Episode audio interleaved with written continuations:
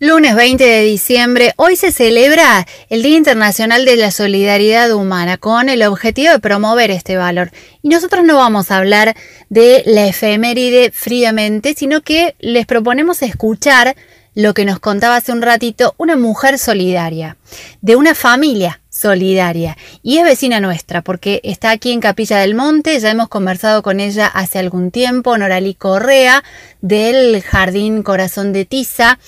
Tienen una campaña permanente juntando tapitas para ayudar a Alma y Milo, dos chicos de Capilla del Monte que necesitan la ayuda permanente, por eso ella se ha puesto esta misión, pero además hace muchas otras cosas y entre ellas es familia de acogimiento. Nos va a contar en esta nota qué significa para ella la solidaridad y en qué consiste este programa para acompañar a los chicos que más lo necesitan.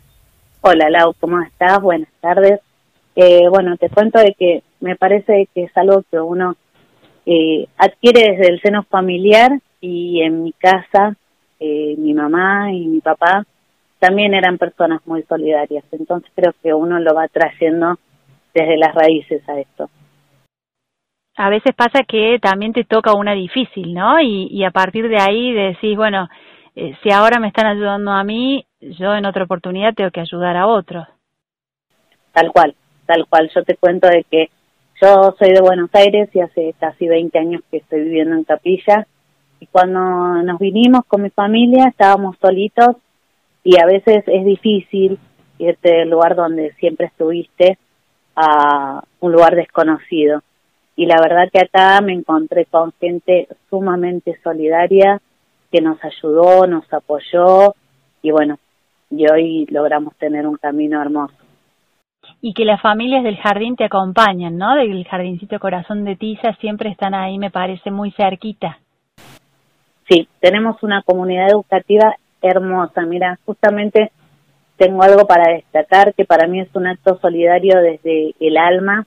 Tenemos un alumno que la semana pasada participó junto al grupo de Comunicándonos de Graciela Tomasini en una obra que se hizo completamente en lengua de señas. Y lo que yo destacaba y siempre hablo con sus papás, nosotros en el jardín tenemos como, como materia curricular la lengua de señas, los chicos la adquieren como una segunda lengua, y Benja estaba participando en esta obra y me parece que nosotros a veces criamos hijos para la competencia, para ser el mejor, eh, y por ahí nos olvidamos de acompañarlos en estos eventos. Y la mamá estuvo con él participando, fue una de las voces en off, y me pareció tan grandioso. Eh, hizo un acto solidario sin darse cuenta. Está siendo una persona empática 100% con el entorno y me parece que es destacable. Porque aparte hemos aprendido, claro, lo que vos decís es súper importante, que ya no es, eh, cuando se empezó a hablar de la solidaridad como palabra nueva casi hace algunos años, parecía que era el que tenía mucho ayudaba a los otros, pero todos podemos ser solidarios de alguna manera. Seguramente, yo siempre digo que no tenemos que dar lo que nos sobra, sino tenemos que compartir de lo que tenemos. Entonces, esto es eh, vos tenés que ver nosotros en el jardín, los chicos vienen con una, con dos, con tres tapitas para Alma y Milo, colaboran, siempre hacemos eh, cosas solidarias de, bueno, les regalaron algo y también vienen a traer juguetes nuevos, ropa de ellos que es nueva y que les sale del alma esto de repartamos de lo que tenemos, no de lo que nos sobra, porque eh, también se hizo como esto de que hay que repartir lo que no me sirve. No, eh, me parece que el mensaje también es eso. Tenemos de lo que de lo que tenemos. Claro, claro. Y, y también hay un costado, me parece, a veces de, dolor, ¿no? De, y de conmoverse con los otros, porque es muchísima la gente que necesita ayuda.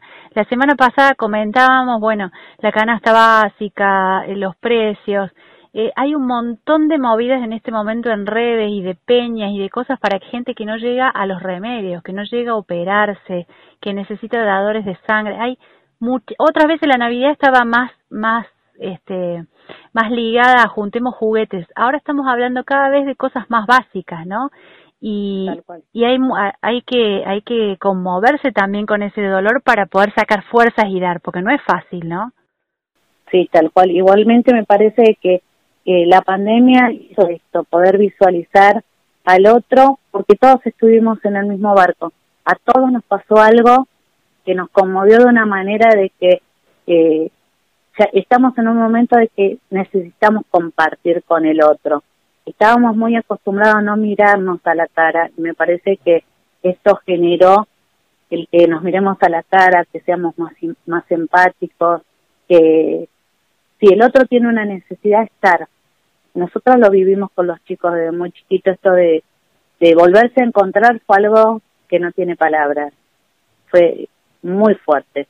Y ellos necesitaron eso y están en el momento, nosotros tenemos un momento del break en el momento del break compartir con el que tienen al lado. Eh, la verdad que creo que también se está generando otro significado de lo que es ser solidario. ¿Y hay familias, les pasa que hay familias que son más cerradas, que tienen eh, temor inclusive con esto de la pandemia de, de movilizarse o de abrir o de pedir ayuda? No, vos sabes que no. Nos pasó, lo que pasa es que lo que nosotros vivimos durante todo el año fue de que el primero que encendió la mecha para esto de decir, bueno, estoy necesitando ayuda fueron los chicos. Y los chicos presentaron la inquietud y los padres se abrieron. Por ahí estamos en un momento en el que hoy los chicos eh, no son como antes que no tenían ni voz ni voto. Ahora estamos hablando de chicos que realmente están haciendo notar esto de que son sujetos de derecho. Estamos hablando de niños de tres años. Bueno, pero que, están apoyados y estimulados también, ¿no? Para, para expresarse. Tal cual, nosotros tratamos todo el tiempo de hablar con ellos y decirles, bueno, eh, ante cualquier necesidad, ante cualquier duda, ante todo lo que pase, siempre hay un adulto que tiene que escucharnos. Entonces, insistir, insistir, insistir hasta que eso suceda. Norali, eh, te quiero preguntar por último por algo muy especial. Vos sos una persona muy generosa, tu familia en realidad lo es porque son familia de acogimiento. Y en un año en el que hemos hablado muchas veces de los chicos por cosas muy difíciles, ser familia de acogimiento es una decisión eh, valiente para ayudar a otros a salir de esa situación vulnerable más allá de verla en la tele, de a veces este, sentirnos conmovidos, bueno, es algo concreto para hacer. Contanos, por favor, para el que no sabe, de qué se trata, cómo es.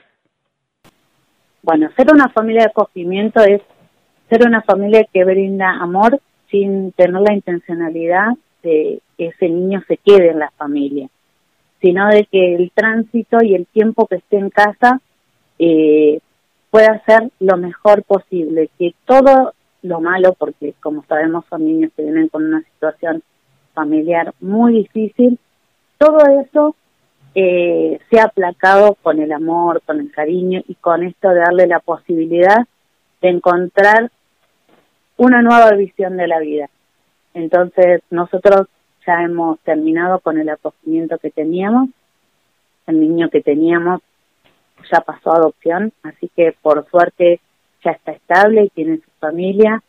Y creo esto que vos decís, que la gente tiene que apoyar el acogimiento. Es muy importante, aunque sea un mes, una semana, dos meses, como nos pasó a nosotros que fueron tres años, no importa el tiempo que sea, eh, porque podemos cambiarle la vida a alguien en vez de dejarlo, sino si miramos para otro lado, estamos dejando ese niño en esa situación. Eh, igual como adultos, te digo, como sociedad nos falta mucho todavía, porque la gente se piensa de que si nos dan algo, nos tenemos que apegar a eso. Mm. Entonces le negamos la posibilidad a alguien de, de darle este, este tránsito y este paso a que sea feliz. Eh, yo lo aconsejo y si tenemos la, esta posibilidad de darle un buen momento y una buena vida a alguien, no importa el tiempo que sea, es maravilloso. Son chicos que tienen que ser retirados de su casa judicialmente por alguna situación de vulneración, que a veces van a poder volver y a veces no, y que mm, hay gente que de verdad muchas veces no sabe ni que existe esta opción y hay otra que, bueno, quiere ser padre y quiere adoptar, no quiere que sea una cuestión eh, solo temporaria, ¿no? Son dos situaciones opuestas, pero, pero bueno, a veces vemos por la tele y decimos, hay que sacar a ese chico de su casa, ¿a dónde lo llevamos? Tal cual, y no hay casi familias de acogimiento, te cuento. Entonces, eh, a mí me parece que es el acto de amor más grande que uno le puede dar a una persona. El momento de decir, vivo en paz y puedo tener otra visión de la vida. ¿Hay que tener algún requisito particular? No, uno se presenta, hay un hay un programa que se llama Familias por Familia y bueno, eh, la CENAP es la que se ocupa y ellos a partir de, de ahí te contactan y podés, este, bueno, tener esta posibilidad de, de tener uno, dos, tres niños, eh, toda una familia completa. En el caso nuestro eran cinco niños, pero fueron separados y igualmente había revinculación, eh, pero es algo que yo le digo a la gente que lo haga. Norali, te agradecemos mucho esta, esta nota para la radio, nos ayuda, nos enseña y, y también nos da esperanza de que se puede. A veces es, parece, es enorme ser familia de acogimiento, pero se puede, hay que animarse. Entonces, eh, que alguien que lo hizo nos lo cuente, nos da ese impulso también. Hay que animarse por porque hay que darle la posibilidad, porque hablamos mucho de que niño es sujeto de derecho, que hay que escucharlo, y si entre todos no ponemos nuestro granito de arena, es imposible que la voz de ese chico que está pasando una vulnerable, una, está pasando una situación que es vulnerada, eh, pueda cambiarse. Si todos miramos para el costado, eso no va a cambiar nunca. Entonces, no importa, porque hay, hay un camino difícil en esto igual, porque uno se apega inevitablemente, pero también te queda la satisfacción de decir, le pude dar esta posibilidad de que su vida cambiara. Gracias y toda nuestra admiración para vos, que tengas un hermoso cierre de año. Muchísimas gracias a vos, espero que empiecen un año maravilloso y bueno, que tengan unas hermosas fiestas, no se olviden de compartirlas en familia, es lo único que uno tiene. Gracias. Un beso enorme. Así pasó por tardes únicas Norali Correa, una lección de vida, de solidaridad, de generosidad y ojalá hayan disfrutado esta nota tanto como nosotros, porque nos sentimos eh, con el deber de ayudar y porque tenemos ejemplos grandiosos aquí cerquita, como el caso de Norali.